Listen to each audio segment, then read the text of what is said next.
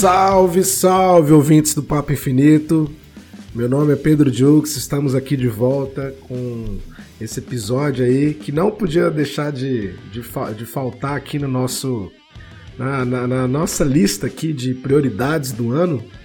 E eu tô aqui de volta com o Pablo Amaral, a gente como dupla dinâmica aí do Papo Infinito. Pablo, Salve, salve, ouvintes do Paulo Infinito. Estamos aí de volta para mais um episódio, dessa vez para falar sobre o que, Pedro? Sobre Sandman. Sandman, é, isso aí a gente não poderia deixar de falar, porque é... eu sou um fã do, do Neil Gaiman. Como vocês sabem, a gente está aqui de volta, a gente está fazendo menos episódios esse, esse ano, mas a gente promete sempre trazer assim umas coisas mais pontuais, mais cheias de detalhes.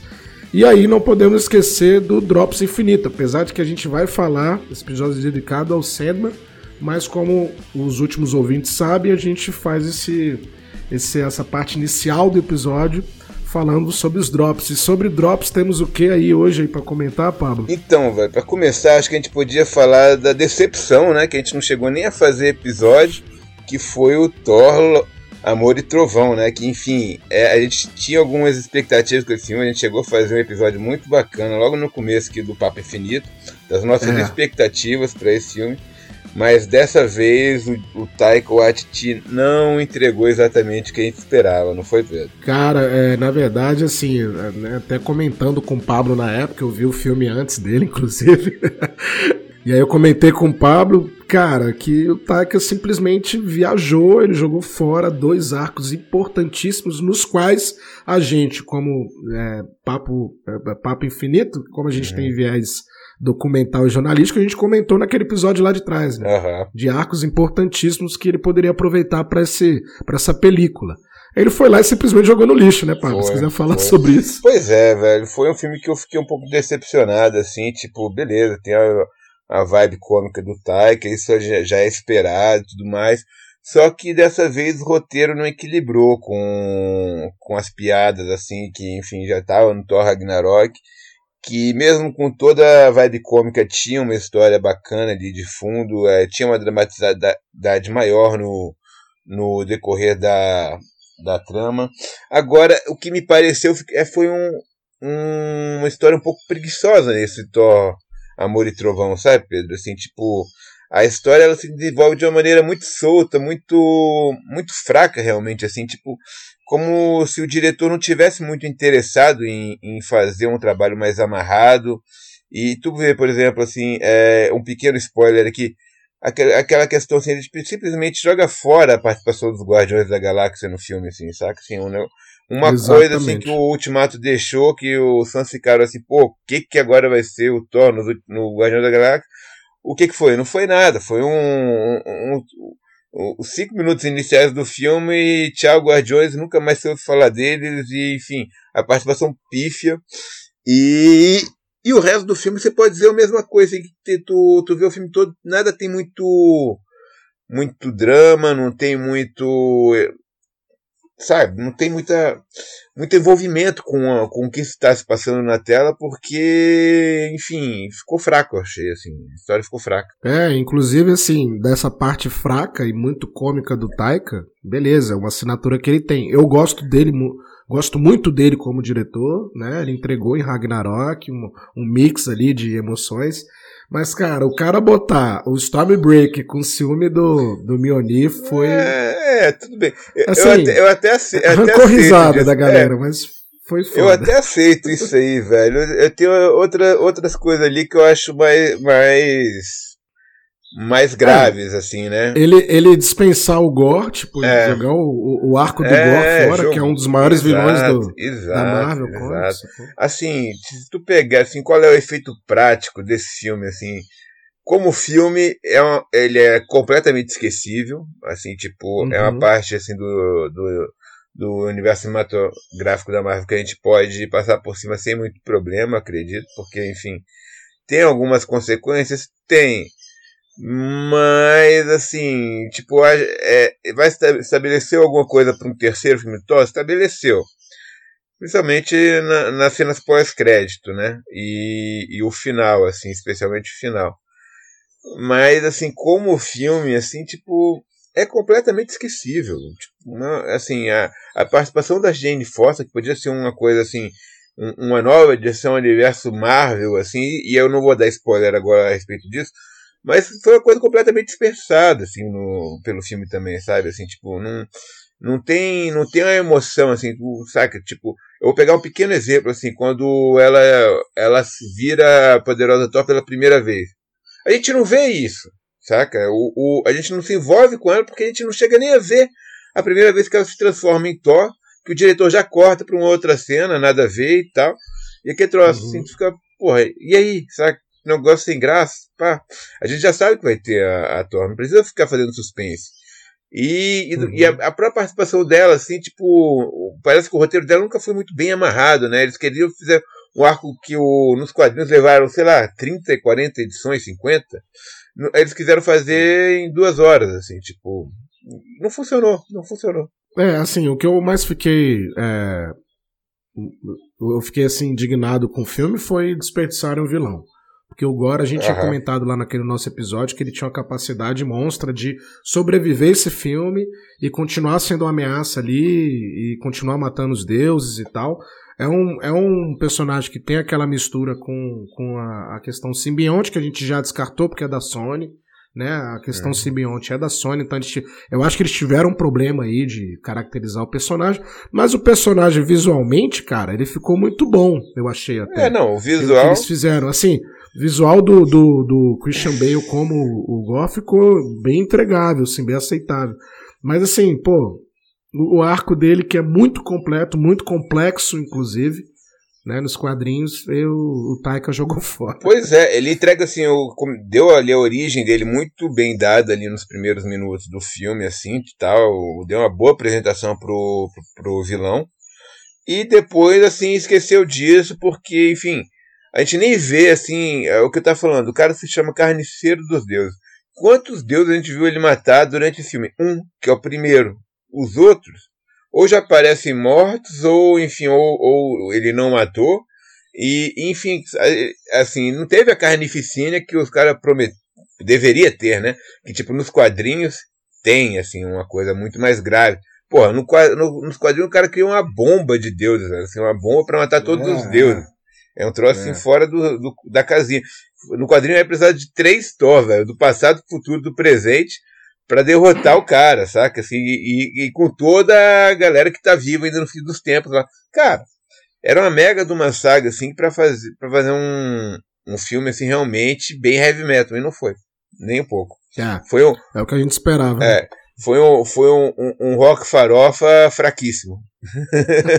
e, e, ou, ou para fazer uma comparação com Ragnarok, é, é melhor Led Zeppelin do que Guns N' Roses, né, bicho? Porra. É, com certeza. Isso é óbvio, óbvio. Eu há de concordar aqui. Inclusive, nota, vamos dar uma nota aí pra fazer jus ao Drops. Putz, nota que você dá. Cara, é, é, eu, eu vou ser cruel, bicho. É, e acho que nem vou ser cruel. É assim, eu vou, vou, Vou dar uns 4,5, velho. Nossa, é. 4,5 eu achei muito até. É. Eu vou dar 4 só pra considerar ali a caracterização, os efeitos especiais e tudo mais, que a Marvel isso aí faz fácil, né? Tá. E, Enfim. E, e, continuando no Drops, Pedro, já que estamos fazendo aqui, acabou de estrear um novo seriado aí na Marvel também interessante.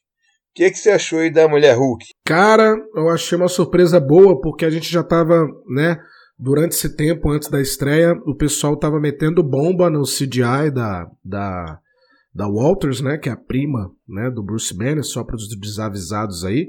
A série vai ser sobre ela, advogada e tal. E a pessoa meteu o pau, meteu o pau, mas, cara, eu acho que, como finalização no episódio de hoje, entregou. A história tá amarradinha. Ela é uma ótima atriz, né? A Maslany, né? Que tá interpretando. Eu acho ela muito carismática, eu acho ela linda, inclusive. E, e pô, eu, eu, ao ver o episódio, eu tava com expectativa baixa, como eu te falei antes aqui, uhum. né, Pablo? Eu acho que vai ser uma coisa interessante de ver.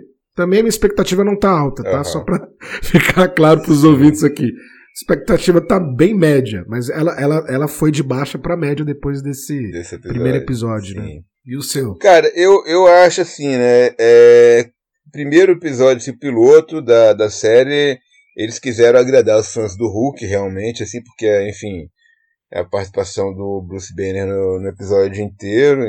Foi uma Sim, coisa é. bem, bem interessante. E é claro, né, já faz todas as ligações com tudo que veio antes, assim, do pós-ultimato, essa coisa toda. Uhum. Interessante, assim, tem um desenvolvimento ali do personagem do Hulk interessante do, nessa história da mulher Hulk. Mas é, eu tenho algumas críticas, assim, porque eu tô. E isso é uma coisa que eu já vinha notando assim na Marvel, em algumas coisas, alguns pontos na fase 4, que, por exemplo, é, um, é uma história de origem de personagens do primeiro episódio, né? Só que é uma uhum. origem muito capenga, se tu for pegar assim, né? Se tu pega nos quadrinhos, tá? A origem da Mulher Hulk nunca foi uma coisa muito elaborada. No, nos quadrinhos, o que acontece?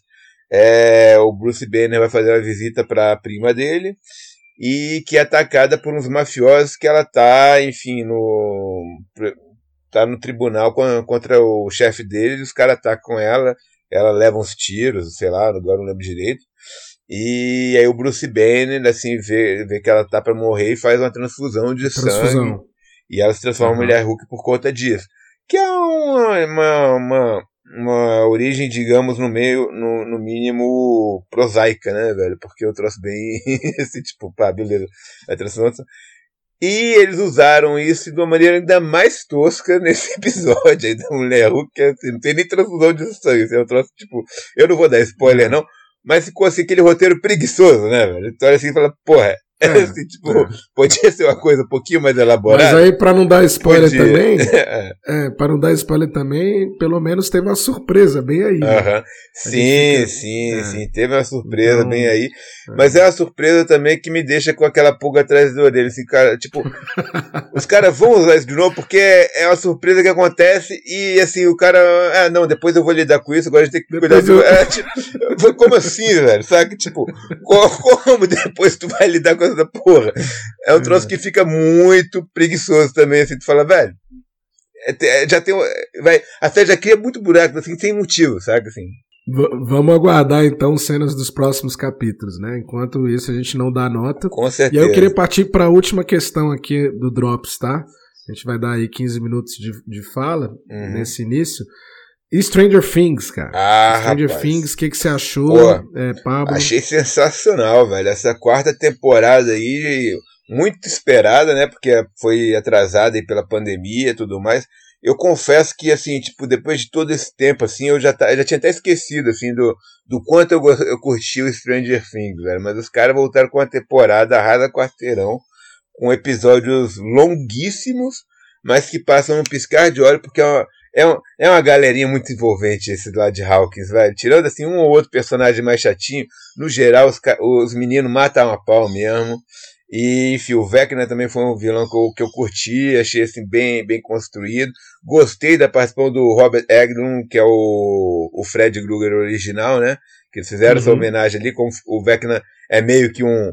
um Fred Krueger, é, é um, inspira, uma inspiração ali no Fred Krueger, muito clara, né? Uhum. E, e gostei dessa participação dele ali no negócio meio Silêncio dos Inocentes e tal. Achei muito bacana. Uhum. E, cara, é uma série que realmente eu tenho que tirar o chapéu aí pros irmãos Duff. Os caras mataram a pau, velho. É, eu gostei pra caramba, inclusive, referência aí dos Clubes dos Cinco. E aí, pô, o Hellfire Club, né? É, um, é. E o também Hell... foi muito. E o Hellfire Club é um negócio interessante para quem curte quadrinhos porque se tu vai pegar, o Stranger Things sempre teve uma, uma ligação muito forte com os X-Men, velho. Desde a primeira temporada lá, uhum. quando. Eu lembro que tem uma história, uma história lá que. Logo no, nas primeiras cenas, assim, que eles citam um, um gibi do, dos X-Men, que é justamente o início da saga da Fênix Negra. E a, e a Fênix, assim, tipo. É o, a Eleven é o. seria meio que uma Fênix, né? Tal. E, e justamente uhum. o que acontece na, na, edição que é citada lá na, nessa primeira temporada de Stranger Things é a estreia do Hellfire Club nos quadrinhos, assim, tipo o, Clube do Inferno, que para quem não sabe vem do, dos X-Men, tem um, uma galera lá assim que, enfim, é uma galera cheia da grana e, e mutantes assim de alto nível que não querem saber uhum. de se misturar com com, a Getalha, assim. É, e aí verdade, eles, verdade. essa galera do Hellfire Club meio que, que tipo, puxa a Fênix pra eles, assim. Aí tem um confronto entre X-Men e tal, pá. Mas enfim, tô devaneando. é, e aí falando de Hellfire Club, o grande Ed Manson, né? Que, pô, esse personagem. Baita foi, personagem, foi um dos, personagem. dos, grandes personagens, né? Pô, teve a cena da guitarra é, lá. com Metallica. Dele, eu sabia que a gente ia falar do? Metallica né? hoje. É, a gente ia falar do Metallica. A trilha sonora também impecável, trouxe a Kate Bush, a Kate Bush de volta, ressuscitou ela, porque ela, de certa forma, na, na história da música, eu vou puxar pro meu lado mais, né? É, musicista da parada, ela, ela foi uma mulher que estourou e depois né, ficou ali no, no, no backstage da parada toda. Então, é, a grande questão né, da, da, das séries, das sitcoms, resgatarem coisas aí da, da história da música e resgatarem as, as vibes, né, do momento. E, e quanto a vibes, os irmãos Duffer, eles sabem ambientar bem, né? Sim, sim. É uma coisa que o James Gunn também faz isso primorosamente. Uhum. E aí, cara, resgataram Kate Bush, botaram Metallica, que tem tudo a ver. Né, e tem outras músicas muito bacanas. Cara, os caras colocaram Baltimore, Tarzan, Tarzan Boy, sei é. lá, bicho. Eu falei, caramba, olha só o que, que os caras. Ou aquela lá, Pass the Dutch, velho. É, exatamente, exatamente. Mas é isso. E, e aí, falando de música, então, né, é, Pablo? Ah.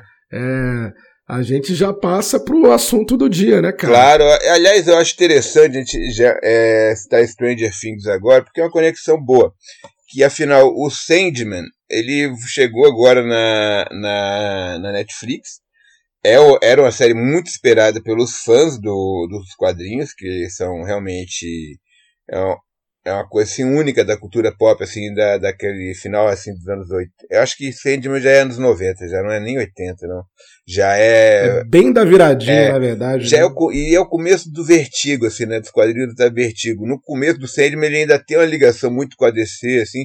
Tem ali umas participações de alguns personagens, assim, do universo do Batman, da Liga da Justiça. Da Liga da Justiça. Uhum. E uma galera assim, mas depois ele já entra em outro, um território próprio, assim e, enfim, virou, virou lenda, né, assim, tal. E é aquele negócio, eu, e pelo, pela repercussão que ele tem tido mundo afora também, Pedro, é uma coisa que eu venho pensando aqui, tipo, ele pode ser o próximo Stranger Things da Netflix, já que já tem um, um, um fim previsto aí para essa série, né, tipo, já tem a promessa de mais uma temporada aí acabou.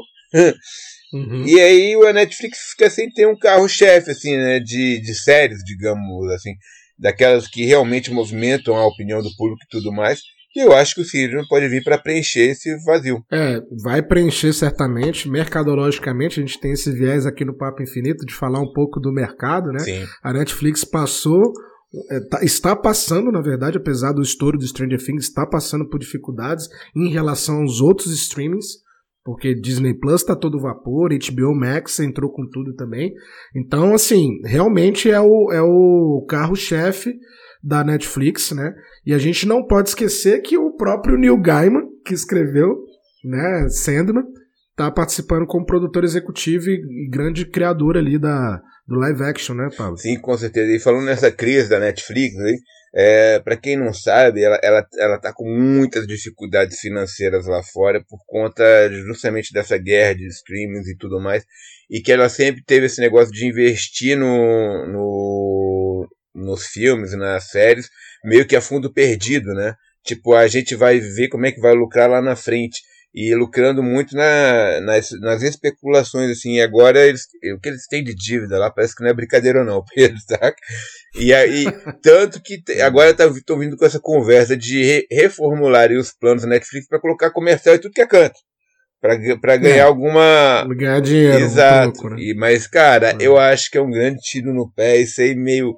E os outros streams também estão vendo isso aí. Isso aí acho que vai dar um, vai ser um tiro no pé para todos eles. É, o próprio YouTube passa por isso, né? O uhum. YouTube faz a gente sempre ficar lembrando que tem que comprar o YouTube Premium, senão vai ter é, propaganda. O, a gente o, morre de raiva o, de propaganda no YouTube. Mas, mas, mas, mas, o YouTube, velho, é, é, é mais coitado, porque não consegue convencer quase ninguém a assinação de prêmio dali, velho. Pra você ver, a única série que os caras tinham, que era o Cobra Kai, só foi fazer sucesso quando foi pro Netflix, velho. É verdade, verdade, verdade. Eu conheço uma pessoa que assinou o prêmio. Então, olha aí. Eu nenhuma conheço, você está melhor do é. que eu ainda. Mas aí, voltando aqui ó, à estaca do Sandman, é, nós, como né, hosts aqui do Papo Infinito, a gente estava esperando muito, porque, cara, Neil Gaiman, para mim ele tá no patamar ali do, do Tolkien, do, do R.R. Martin, de, de escritor de mitologia. No Sandman tem uma mitologia muito pesada, porque ele pega desde né, do, do, da, das mitologias gregas, que é da onde veio o, o, sonhar, né, que veio do, do, do Morpheus, o, o deus do, do, do sonho, né, do, é, e aí eu queria comentar sobre isso, cara. É, o que, que você achou aí dessa, dessa adaptação, né? Já que a Netflix ela solta. Essa é uma outra é uma outra estratégia que eu sou super contra da uhum. Netflix, que ela solta a temporada inteira. Mas beleza, aí eu matei a temporada em dois dias. Eu queria é. saber aí o que, você achou aí, Pablo? Já que você é fã de Neil Gaiman também, que eu Cara, sei. então, para mim, vou começar falando de Neil Gaiman. Para mim, ele, ele, ele, é realmente um grande escritor e tal, assim, mas eu coloco ele ali na, na, na, na tríade dos, do, dos escritores ingleses de quadrinho, né? Que são os uhum. três ali. É o Alan Moore primeiro, aí seria o Neil Gaiman segundo, e o Grant Morrison já bem terceiro, assim, quase caindo para quarto, já porque já fez muita bobagem também, uhum. na minha opinião. claro, talvez alguns ouvintes não concordem comigo. Enfim, essa é a minha opinião, galera.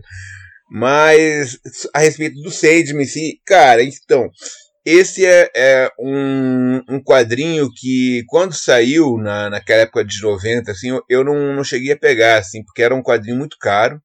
Ele já vinha assim no formato americano, eu lembro que ele era publicado pela editora Abril, né, ou, ou editora Globo, agora uhum. eu não uhum. lembro qual das duas. Era uma das duas. E eu lembro que ele vinha em formato americano, com as capas do Dave McKean que eram fodonas e tal. Mas era um quadrinho caro para mim, que era moleque. E, e, e, era um quadrinho assim que na, na minha fase assim, eu só fui conhecer a Vertigo com a estreia da revista Vertigo aqui no Brasil, né? Que foi uma coisa ali por volta de, não sei, 95, 96. 95. Porque a Vertigo é de 93, né? É, é, exato. É um troço assim que demorou um pouco para chegar no Brasil. E, e que eu só fui conhecer mais, um pouco mais velho, assim. E aí eu, claro, Constantine já apareceu na Vertigo ali, eu falei, pô, o cara é foda e tal. Já entraram com o um arco do Gareth Ennis lá contra, do Constantine contra o, o, primeiro dos caídos. Enfim, uhum. foi um, um, arco clássico do personagem. E o Sandman eu vinha conhecer um pouco mais velho, assim, eu já estava na faculdade.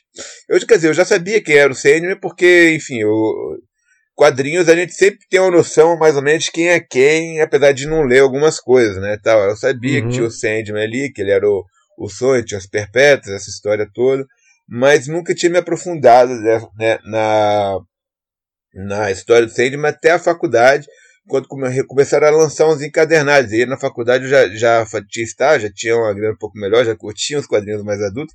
Aí eu comecei a pegar Sandman. E foi uma coisa assim, realmente. É um, é um, é um quadrinho que meio que dá uma virada de página na cabeça da gente, sabe? Porque ele é mais, muito mais maduro do que quadrinho de super-herói, assim tal. E, e mexe com temas mais sensíveis, que assim, New Gaiman, e tem toda essa questão, tem uma sensibilidade muito grande de tratar de coisas assim, um pouco polêmicas de uma forma muito fofa, assim, tal. Ele sempre, ele sempre teve uma uma escrita muito muito, como é que eu digo, que você se sente amigo do cara sem conhecer ele, né, assim, tal, e, é. e dos personagens também.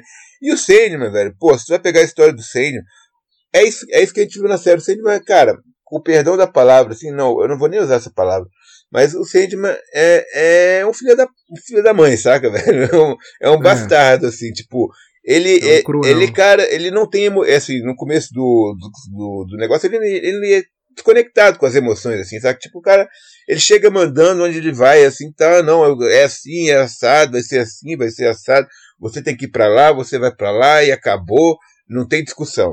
E, e, e, e, não perdoa ninguém, é um cara mal pra caramba, assim, tipo, série meio que é tratando dessa transformação dele, que ele vai meio que se conectando com as suas emoções através da, da série lá de 75 edições do, do New Game. E a gente vê um pouco disso nessa primeira temporada, assim, que foi perfeitamente adaptada, assim, tipo, cara, é uma, é uma, é uma tradução, assim, quase ipsis literis do que acontece nos quadrinhos para as telas, saca? Assim, na minha, na minha, na minha visão, assim. Claro, tem as, as adaptações, tem. Todas as menções ao universo DC são, são retiradas. O, o John Constantino virou a Johanna Constantino, que, que para mim não foi uma grande alteração, assim, tem muita gente que torceu o nariz pra isso. Ah, eu achei bacana, achei legal, não tem, não tem muito problema com isso. E e assim, mas a história tá toda ali. O, o, e, e a gente tem dois arcos do, dos quadrinhos ali. É como se ele tivesse duas temporadas em uma só. que a primeira, Prelúdios e Noturnos, é uma coisa bem básica, que aqui trouxe, ah, o Sandman, é, e aí galera, é, isso aqui é tipo a premissa da série, então não pode nem dizer que é, que é muito spoiler, assim, é aquele negócio, Sandman ficou preso durante 100 anos em um outro reino, e o reino dele meio que se, despe se despedaçou enquanto ele esteve fora, e agora a missão dele é, é, é. é, não é nem reconquistar o reino dele, é, é retransformar o reino dele no que era antes, do, ou, ou então, assim, tipo, que é, que é um pouco isso, né? Tipo, a série fala muito de mudança, a gente vê isso nos sonhos e pesadelos que ele vai atrás e que já mudaram desde que eles foram criados e tiveram, assim, a oportunidade de, de assumirem novas funções enquanto o, o deus deles está afastado, assim, né, tal. Então, é uma série muito interessante. É uma série assim que eu quero ver como é que eles vão fazer no futuramente, porque o Sandman é um personagem que muitas histórias assim, apesar da, dele ser o personagem central, em muitas das histórias do Sandman ele é o coadjuvante, saca? Ele só aparece ali para resolver uma treta ou outra, e a gente fica focado muito num, num, num, num conjunto de personagens que é mutável de, de arco para arco. E a gente já viu isso nessa primeira temporada, né? Que a primeira é muito focada no Sandman, que é o prelúdio noturno, mas a segunda, já a Casa das Bonecas, tem todo um outro núcleo de personagens que rouba muito tempo de tela do Morpheus, assim, tal. E a gente acaba se envolvendo com esses personagens também, que eu acho fantástico, que é, que é puro New Game, é isso, né, então.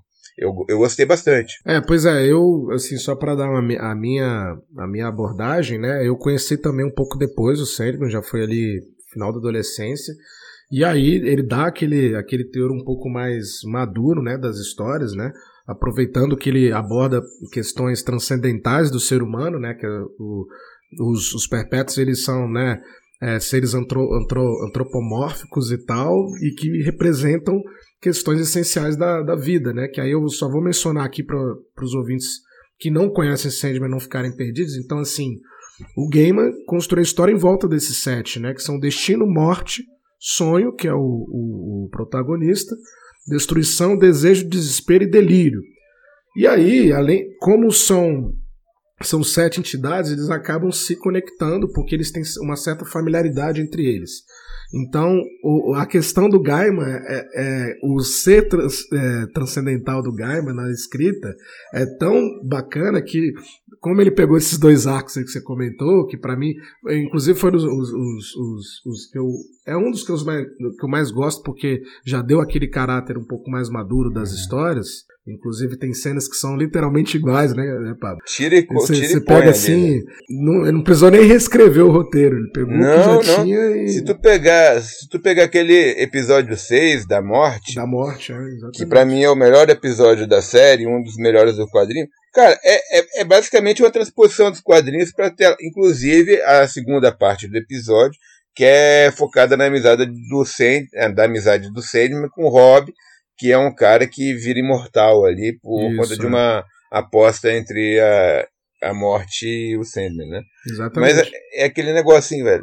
É um. É muito, é muito bacana, assim, tipo, o que eles conseguiram fazer dessa transposição, nessa tradução, digamos assim. E aí, como o, Neil, o próprio Neil Gaiman está produzindo a série, então ele tem essa liberdade criativa de trazer. Isso foi, eu acho que, um golpe de mestre da Netflix, porque ah, não vamos é, deixar de, de trazer um cara que veio da fonte. Então, cara, Prelúdios e Noturnos e Casa de Bonecos é basicamente o que a gente, o que, a gente que leu o quadrinho é, viu né, na época. Exato. E aí representa uma série de, de, de quebras de paradigma ali do que existem nas outras histórias em quadrinhos por aí, né? As adaptações, né? Aquele grande lance da adaptação. Então, o que eu vi muito, o que eu curti, né? Foi o traço de humanidade, por exemplo, que ele botou o que no quadrinho não tem, né? Que, por exemplo, o sonho, no, na hora que ele vai para o despertar, né? Ele, ele vai com aquele cabelo grande, com as estrelas nos olhos, né? Ele é um, ele é um ser meio ele é um ser meio, meio é, é, diferente dos humanos, assim, você vê. E aí ele trouxe a humanidade, claro, é, isso aí economiza CGI, economiza uma série de coisas, a gente sabe, mas trouxe o ator, né? E o ator conseguiu, na minha opinião, é, transparecer o, o, sonho, né? Transparecer ah. ser o sonho. A morte é a mesma coisa. Na hora que eles contrataram uma atriz negra para representar a morte, e a atriz entrega demais, ela. Nossa, eu esqueci o nome dela agora, Pablo. Depois a gente pega. Da morte? Da morte, é. é. Mas, cara, ela ela foi perfeita na abordagem, assim, sabe? Com todo o norteamento que eu acredito que veio do Neil Gaiman, obviamente, mas os diretores, eles conseguiram botar a visão do Neil Gaiman totalmente dentro do, do, dos episódios, né? Aí, o, nome, o nome da morte da é, é Kirby Howell Batista. Batista. Ah, legal. Pois é, essa atriz eu achei é, esplendorosa. Muito boa, papel, muito boa. Muito boa. E aí, uma das coisas que eu achei interessante foi, foi botarem o Lúcifer Estrela da Manhã na, com a Gwendoline, né? Chris. É, Então, a assim. famosa. Como é que era a personagem que ela fazia no era... Game of Thrones? Ixi, cara, agora tô não. Eu sei, que, ela- eu, eu, sei, eu sei que no, no Star Wars ela era a Capitã Fasma lá, coitada, É, que é. tipo, só tinha uma armadura lustrosa, mas que a participação dela foi bem, bem pífia, né? É, exatamente. Mas assim, eu achei interessante porque já é um- uma adaptação. E se a gente for pegar o Neil Gaiman, cara, já passou 30 anos dessa história, pelo menos dos dois primeiros Uhum. arcos. Então as coisas têm que evoluir, né? E evoluem junto com essas questões que ele traz sutilmente, como ele já Sim. colocava na época, sutilmente, a questão de você passar de um terreno do despertar pra morte, né? Cara, eu me emocionei naquele episódio da morte, né? Quando É, não ela, tem ela como não fala se que, cara, eu tenho, é, eu tenho, eu tenho obrigação de mostrar uma, uma cara amigável para quem tá passando de um, de um terreno pro outro, porque as pessoas elas têm aquela, aquele estigma da morte, né, de ser uma coisa É. ruim. E a morte no- nas histórias do Gaiman é uma das, é uma das personagens mais doces que tem, né? É. Isso, isso eles É. conseguiram jogar. Então, cara, eu tô gostando, eu tô gostando bastante. Fala que eu tô gostando é porque ainda vai ter a outra temporada. É, sim, Mas sim. eu gostei é, é, bastante, muito, cara. é muito interessante a formação dos personagens em cima dessa função que, ele, que eles realizam, né? Tanto do sonho quanto da Uhum. morte, quanto da próprio desejo e da desespero, assim, é, que, que foram as personagens que a gente teve nessa primeira temporada. E esperamos que os outros perpétuos sejam tão bons, as escolhas sejam tão boas quanto a desses atores que foram muito bem acertadas. É, falando em casting, cara, eu, eu acho que a questão de, de, de ter trazido aquele ator também pro, pro papel do Morpheus, ele Uhum. trouxe um pouco de humanidade, como eu tinha te John falado. Sturridge, Isso, é, é, isso, exatamente. É o ex-namorado da, da Maya não Hawke. faço ideia. não Da faço Maya. Hawke lá Ah, do- é? da, da Stranger Things, sabia? Eu fiquei sabendo esses dias, cara. terminaram. Ah, tá tudo em casa então, é Netflix. é, velho. Netflix, Netflix. É tipo, é- deve ser um estúdio, deve ser um estúdio do lado do outro, assim, tipo, ah, pá. Ó, que Papo Infinito é canal de fofoca aí dos bastidores do cinema também. é, Mas assim, o, o Cash foi, foi legal porque trouxe essa humanidade.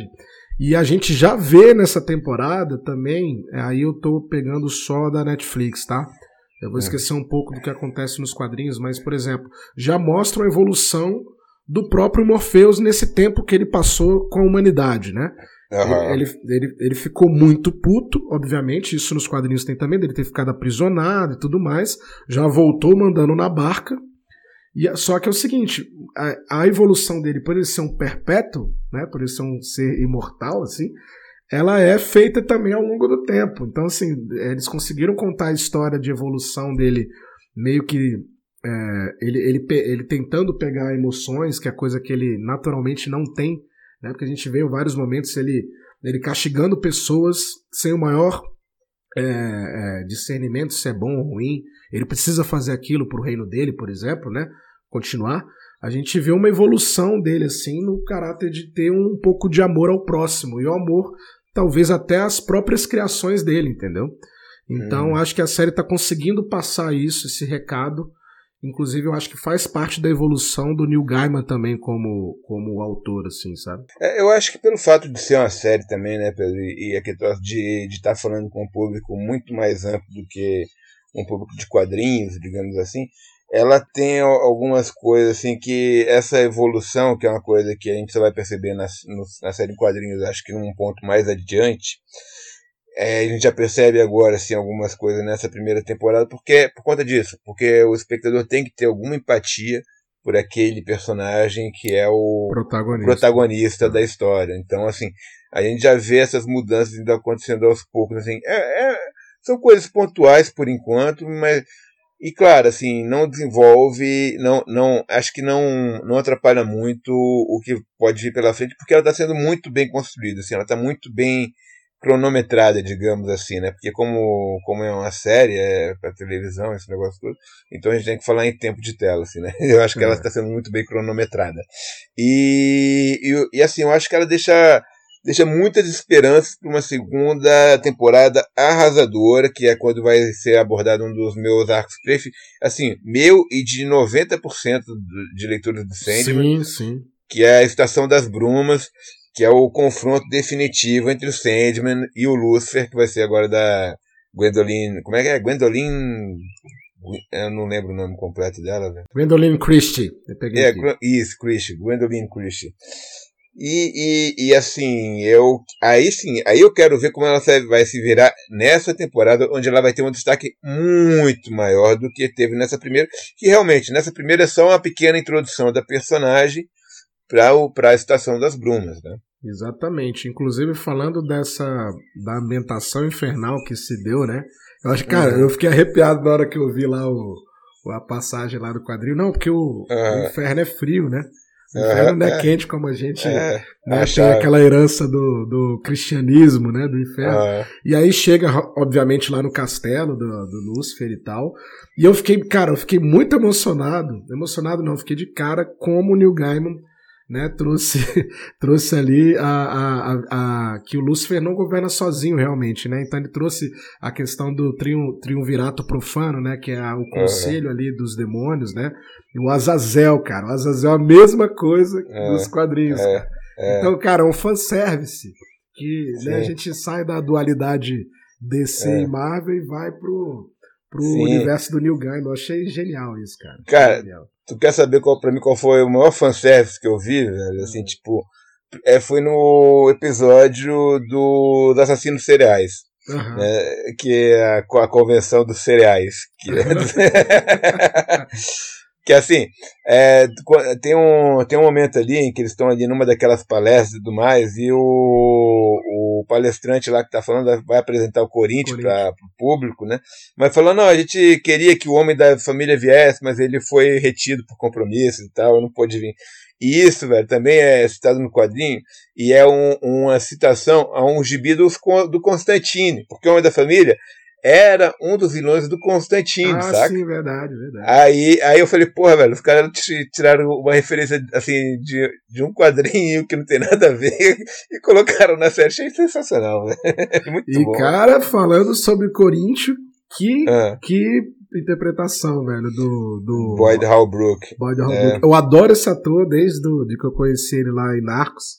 Uhum. Ele, ele participou também de, de Logan. Do Logan né? Logan. E uhum. de outros, outras produções aí. Para mim, cara, ele, ele entrega como ator assim. Ele é bom, ele é bom. Ele é bom demais, é bom. Eu gosto. É. Eu gostei eu do só, Eu só, eu só fiquei um pouco decepcionado com o visual do, dos olhos do Corinthians, que eu esperava um, algo um pouco mais sinistro, assim. Eu também esperava. Eu achei que eles vão fazer um pouco mais sinistrão, é, assim, os é, olhos. Ficou, um pouco, é, ficou um pouco esquisito, assim. Acho que funciona melhor no quadrinho, no final das contas, assim. É, no quadrinho ele é muito visual. sinistro, né, cara? Total, tipo, velho, total. Mas é, a gente dá pra... É, a, gente, a, gente, a gente consegue ver que, por exemplo, o, o Holbrook, ele conseguiu pelo menos passar a ameaça que o Corinthians naturalmente sim, é. Sim, né? sim. Mesmo com é. óculos, cara. É aquela, até é. aquela questão que a gente comentou no Mandalorian, uhum. que, o, que o ator, inclusive, que contracenou com ele no, no, no, no Narcos, né? O, como é que é o nome dele? No Narcos é o Pedro Pascal? Pedro Pascal, ele conseguiu fazer, pô, ele conseguiu, né, com o capacete uhum. dar um aspecto de emoção. Eu, eu senti isso com o Corinthians, né? Ele com óculos, Sim. ele trazia um, um ar de. Cara, eu sou um pesadelo eu, tô, eu sou um não, andando no despertar, assim. É, posso a qualquer é. momento fazer uma grande é. merda aqui, fazer um, um, não, um motivo, e, uma, né? e o jeito que, que ele foi construído através da série também não ficou uma coisa forçada, assim, porque geralmente tem isso, né? Porque nos quadrinhos ele é um vilão, mas é um vilão assim bem periférico assim da dos arcos do Sandman, tanto que, cara, quando ele derrotar nos quadrinhos assim, tipo um piscar de, dos olhos do, do Morpheus, assim. Uhum. E claro, na, na televisão você precisa de um pouco mais de, de drama, né? A televisão é um pouco mais melodramática pela sua própria natureza. Então, assim, o, o Corinthians na, na, na, na base ali do, do Sandman na série da televisiva, eu acho que ficou muito bom, porque ele é um cara que vai aparecendo e as aparições dele não são gratuitas, assim, apesar de não influenciarem muito na série, tem um motivo para ele estar ali e tal. Eles vão construindo a coisa até chegar no, no episódio do Serial Killer, saca? Uhum. Então acho que isso ficou bacana, ficou legal, assim, ficou bem construído. Que, uhum. porque de vez em quando tem série que, que tem isso, né? Tem um personagem que vai fazer um impacto lá na frente, mas que ele não tem uma história e a gente tem que desenvolver isso e geralmente esse desenvolvimento é uma bosta, mas pro Corinthians funcionou. Eu acho que ficou bem legal. Agora o que que, o que que você achou da adaptação, por exemplo? Eu vou ser bem específico aqui quanto a, a Kincaid lá e a doença do sono, aquele, a, a, aquele viés que eles faziam, né, a comparação uhum. entre o despertar e o sonhar. Você achou isso bacana na série, cara? É, é, é, quando eles faziam essa diferença aí de, de, de, ambientação entre o sonhar e o despertar e todos os problemas envolvidos, né? Porque às vezes você é. não sabe se é o sonhar ou o despertar. Aí de repente uhum. uma coisa te dá a dica, né? Que é uma coisa sim, que o sim. Neil é, escreve muito bem. É, é. Eu não, acho que isso ficou muito bom na série. Assim, acho que ele, assim, com todas as limitações da Netflix, assim, do, dessa coisa de ser uma série, né, de ter um orçamento ali, um, um, não sei se é, não vou dizer limitado, mas assim, definido, né, tal. É, tu, tu pode ver que entre os atores a gente não tem nenhum grande nome, assim, nada que vai encarecer demais a, a produção, uhum. digamos assim, né? São, são grandes apostas novas que vão sendo colocadas ali e alguns, alguns atores mais gabaritados, tipo o Charles Dance, que entra ali como o, o Roderick, né? Que é o Magus do, que captura o Sandman no primeiro episódio. E claro, e é um puta de um ator, que ele fazia o Tywin Lannister na série do Game of Thrones muito bem. É um cara muito experimentado, assim, realmente ele passa uma vibe sinistra, assim, né? E, e assim, mas é um cara que não deve ter um cachê muito caro, sabe? Assim, tipo. Uhum. Enfim, eh, você não tem. Eh, e, mas, eh, e com todas as limitações, assim, eu ainda achei os efeitos muito bons, assim, sabe? Pra uma série, pra um, uma coisa de televisão. E, e, e ficou perfeito para mim, sabe? Assim, tipo, hum. tanto o sonhar, quando você tá lá com ele todo despedaçado, decadente, caindo aos pedaços, com todas aquelas questões lá o, a, o Caim e a Bel achei muito legal, é, assim, porque eu não sabia, não sabia se eles iam realmente colocar essa parte no, no Sandman, por conta que eu acho que são, que sim, são personagens da DC que vieram antes do Sandman, né? Eles já eram, assim, de quadrinhos de terror bem antigos da DC, eu acredito. É. E, e, enfim, participavam do Monstro do Pântano e, e outras, outras coisas. Mas, assim, cara, eu gostei tudo dessa construção que eles fizeram, assim, e como eu disse antes, assim, a adaptação para mim da ficou perfeita, assim. Eu acho que assim, é isso que você espera de uma adaptação, sabe? Assim, não vai ser é, 100% fiel ao, ao material original, mas, mas ao mesmo tempo é, é quase 90%. Assim, é, tal. É uma coisa que não, não vai. Nenhum fã da, da série original tem como ficar ofendido, a menos que não tenha entendido a série original, sabe? Assim, é que, que hoje em dia acontece com muita gente, infelizmente. É, e aí agora eu não lembro se ela, se a série, por exemplo, ela, ela tá no, no nível de R-rated, eu acho que não tá, né? Não, acho ela que não. não tá. Mas assim, eu fiquei com medo também quando eu, eu vi a palavra Sandman, de, deles é, diminuir um pouco a, o, as cenas de violência, que a gente sabe que existem, mas, mas que tá em voga hoje a questão, ah, o politicamente correto, se a gente pode uhum. fazer, pô, aquela cena, por exemplo, do episódio do Rubi, né? Foi, pô, é, é, é, é a história pesado. de terror do game, é, é, é, exato. É a parte de terror, terrorífica, assim. Cara, acho que ficou bastante bom aquele episódio, ficou bastante aterrorizante, assim, ficou, cara, é, tipo, é um, é, é levemente diferente do que acontece nos quadrinhos, porque nos quadrinhos é um vilão da DC e tudo Sim, mais. É, ele, ele, e ele, é um e ali nos frequente. quadrinhos, é, e ali nos quadrinhos é uma coisa que se acontece ali em 24 horas, se eu não me engano, né? Porque é. o nome da história era 24 horas nos quadrinhos. Mas eu achei essa adaptação muito competente, muito bem feita. Uhum. O ator é John Tallis, né? Entregou demais ali também, é, assim como, né? como o vilão dessa, dessa parte da história. Fez Harry Potter também. É, mas gostei bastante desse episódio. O que, que você achou, Pedro?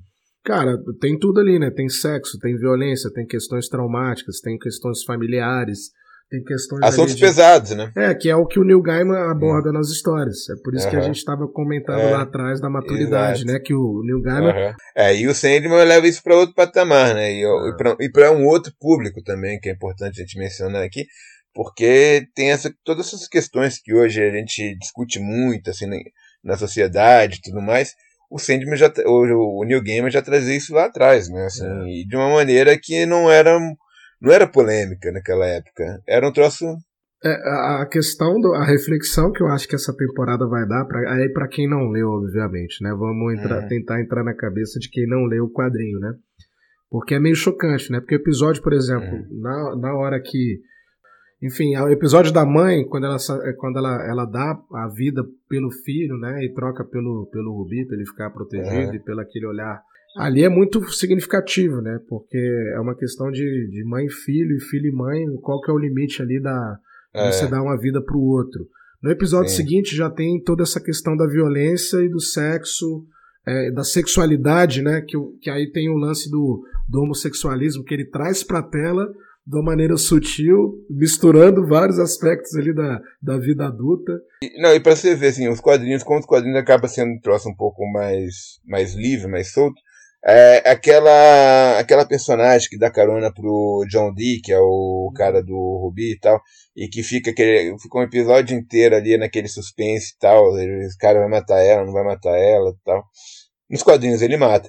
É, é, na, no, já na, na série de TV ele deixa ela embora é. com, com aquele outro negócio lá que vai proteger ela. É. Então, assim, tem algumas diferençazinhas. Esse que era o meu medo de a gente comentando de passar de uma uhum. mídia para outra e uhum. deixar de mostrar isso. Mas eu acho que eles entregaram, assim, na hora que tinha entregaram, que ter entregaram. alguma coisa um pouco mais... É, e o Gamer, e o Gamer bem, a bem da... Cara, ele não é um autor que é muito apegado à violência, digamos assim. Ele é muito apegado ao fantástico, é a essas questões assim mais imateriais e, e a essas coisas que hoje estão mais em voga também de gêneros, da, de, de racismo, de, é. de, enfim, das questões feministas, dessas coisas mais, mais, mais, digamos, sensíveis, né? São assuntos que dividem muitas opiniões e que sempre pega fogo, assim, e ele sempre tratou isso com muito cuidado, muito zelo, e muito. E aqui trouxe, assim, ele, é um, ele sempre deixou os personagens muito simpáticos. São personagens que você lê, você se identifica, você quer ser amigo deles. Menos é, do Sandman, velho. Do, do, do, do Morpheus, ele, ninguém quer ser muito amigo porque eu quero o filho da mãe. É o filho da mãe, mas ele tá deixando, é. né? Ele, ele, vai, ele, ele, melhora, ele vai melhorando aos pouquinhos. É, Muito aos pouquinhos, assim. Tipo, a, a conta gotas, assim, ele, ele melhora um pouquinho. É. E aí, a, a, exemplo disso, é a própria morte, né? Que, pô... E a morte é muito mais, muito mais gente fina do que o Morpheus, velho. Muito mais, muito mais. E aí, o que, que você achou que ficou devendo, Pablo? Já que a gente devendo. tá nessa, nessa né, jogando confete em Cara, cima da série. É, é, assim, na boa, velho. Eu, eu, eu confesso que, tipo, 10 anos atrás, minha expectativa seria outra. Mas como o cinema já tá vindo agora numa, numa época que quadrinhos nos cinemas e na, e na, na televisão se tornou algo comum, digamos assim, é, eu já não, já não tenho, eu já não tinha grandes expectativas assim para a série, saca? Pelo contrário, assim, eu tava pensando em, pô, mais uma série agora do Sandman. Vão estragar o Sandman agora, né? Tipo, e eu tô feliz porque não estragaram, porque para mim ficou perfeito, assim. Então eu não tenho críticas, assim, realmente é. a fazer a, a série, porque eu, eu, eu realmente gostei muito. Tenho, eu vejo todo o respeito que, que eles têm com o material original e de como isso foi muito bem traduzido para a série. Então eu não tenho do que reclamar, velho. Eu tô, eu tô completamente satisfeito. E, e não tiro nem coloco nada, não, velho. Eu acho que tá tudo perfeito. É, eu, eu acho que eu vou pelo mesmo, pelo mesmo viés, porque eu conheci também o, o Sandman um pouco mais maduro, um pouco mais velho. E, cara, para mim tá tudo em cima. Assim, claro que a gente é. vai levar em consideração que o Neil Gaiman tá na produção. A gente não pode esquecer isso. Então o, a régua dele tá sempre em cima, não é só em cima assim de qualidade. Ele é. quer entregar aquilo é. que faz jus à obra, né? Então, uhum. isso a gente pode ficar tranquilo. Eu acho que é isso, inclusive, que tem que ser o, as melhores práticas do mercado para quem quer lançar uma série, uma Com série certeza. dessa no, no, no, streaming, no cinema e por aí vai, entendeu? O Kevin Feige mesmo já faz isso, aí faz do jeito dele. Mas é, a gente sabe que tem um, um, controle de qualidade ali, né? É. Mas é isso, cara. E o que mais quer comentar aí, Pablo? É, gostaria, talvez, de saber sua nota pra série. ah, cara, minha nota só pra não ser o bonzinho da história, né? A gente é, não ser o, é. a, a, a fanzete ali é, é, emocionada demais, eu vou dar 9,5, entendeu? É, não, eu vou ser a fanzete emocionada, 10. Nota 10. 9,5, né? Então faz uma média e fica 9,75, né? É, 9,75. É, nota do Papo Infinito. Isso, isso. E ainda falo que o melhor episódio da temporada foi o da morte, e que é um episódio que eu, que assim, aí já fico, deixo com uma aposta que o Papo Infinito deverá ganhar alguns prêmios aí futuramente nesses nessas premiações aí de Hollywood do Caramba 4. Tanto a atriz quanto o próprio Neil Gaiman. Né? Não, o próprio episódio, velho, que é. tipo tem a recomposição de época ferrada ali, tipo, é. o cara de, de 100 em 100 anos com uma nova um novo ambiente. Eu não, achei perfeito. Achei aquele, perfeito. aquele episódio é foda. É. Então é. é isso, galera. Papo Infinito aqui, fazendo o seu papel, trazendo aqui, não deixando vocês na mão, inclusive, mas trazendo o episódio completo. Pablo, a gente deve voltar aí com algumas, algumas novas conversas aí, né? Em breve, é, em breve, muito em breve, se Deus quiser. E aí, não deixe de nos seguir, né? Temos o canal no Telegram, tá um pouco parado, mas a gente vai, vai sempre fazer divulgação por lá. Quem quiser entrar, fica à vontade. Tem as plataformas aí também, né, Pablo?